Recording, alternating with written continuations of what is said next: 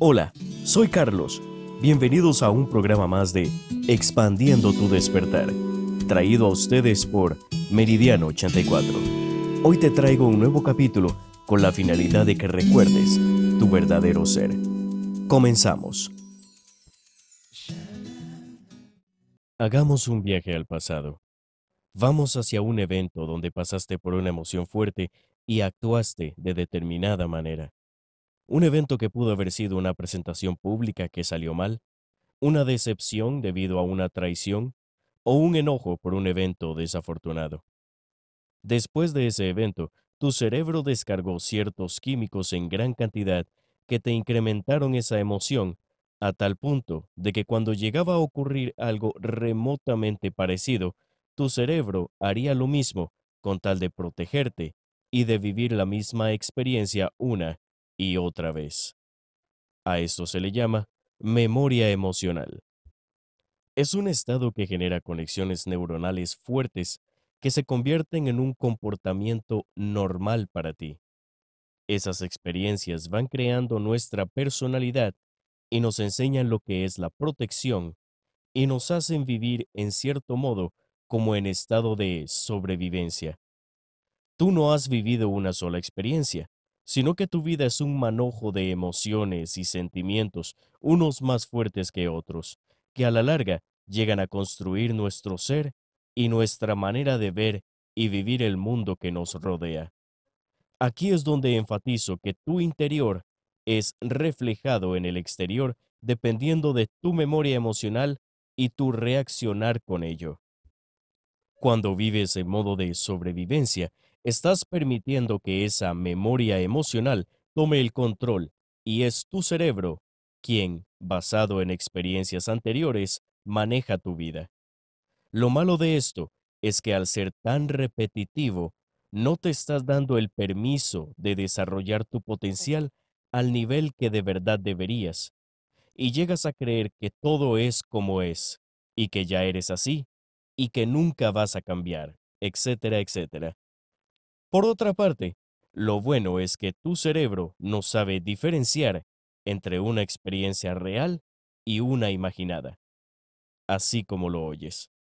Se han hecho estudios donde se les enseña a cierta cantidad de personas a tocar el piano de cierto modo, de manera física con un piano de verdad, y otras de manera mental, solo moviendo los dedos y utilizando su imaginación los resultados son básicamente los mismos.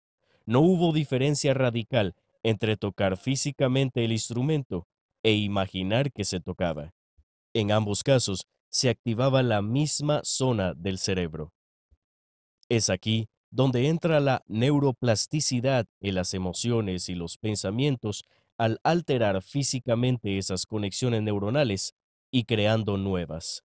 Así podemos llegar a dejar de vivir en este estado automático de memorias emocionales y comenzar a sintonizar con una realidad más acorde a lo que deseas manifestar. Ahora bien, ¿qué tiene que ver todo esto con soltar? El estado creativo es tu forma de soltar. ¿Te ha pasado que alguna vez estabas tan metido o metida en alguna tarea que el tiempo y el espacio simplemente desaparecían.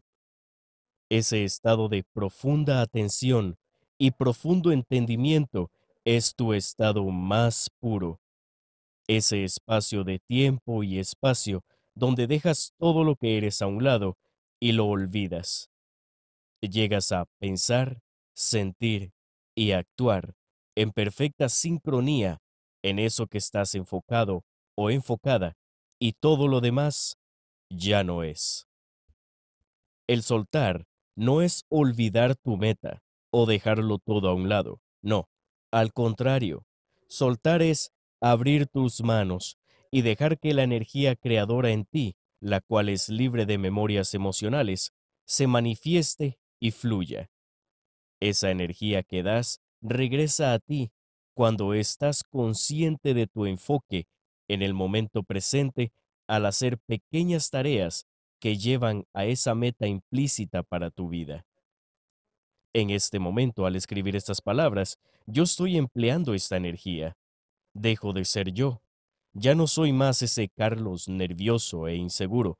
Simplemente dejo fluir mi verdadero ser y me enfoco con mi mente para pensar, mis manos para actuar y mi emoción de que este video llegase a muchas personas para sentir.